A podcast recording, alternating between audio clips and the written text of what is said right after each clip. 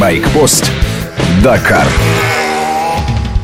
Один день или примерно 650 километров Дакар двигался по территории Чили вдоль Тихого океана. Пока гонщики рубились в жаре и пыли на спецучастке, я наслаждался авиацией. На Дакаре 12 вертолетов и 12 самолетов. С воздуха видна береговая линия, извилистая в пене прибоя. Вода холодная, даже при жаре в 30 градусов никто не купается. Океан здесь соприкасается с самой засушливой на планете пустыней – Атакама. Синяя вода и песок разных оттенков, от желтого желтого до темно-серого. Пыль, невысокие горы, дюны. И не то что дерево, ни одного куста, ни одной травинки. Говорят, что где-то встречаются кактусы размером с большой палец руки. Но я не видел ни одного. Атакама – давняя причина споров с соседней Боливией. Несколько спецучастков Дакара пролегли мимо старых рудников. С 19 века здесь добывают медь, йод, селитру. Много заброшенных шахт. При полном отсутствии осадков в Атакаме часто бывают туманы. Чтобы получить воду, применяют туманоуловитель двигатели, цилиндры высотой с человека, стены из нейлоновых нитей, нижние концы опущены в бочку. Влага конденсируется и стекает вниз. За сутки можно получить до 20 литров воды.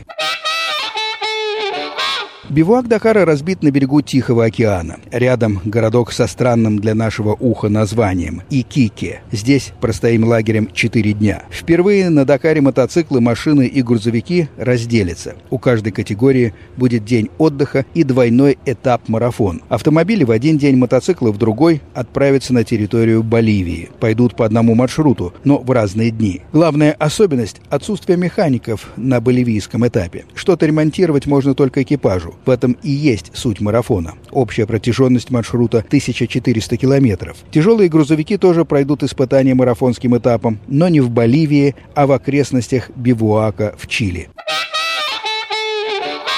С вами был Сергей Фонтон-старший. Байкпост Дакар – программа о главной внедорожной гонке года. От бивуака к бивуаку, воздухом и землей я передвигаюсь по Южной Америке. Короткая рубрика ежедневно по будням и выходным.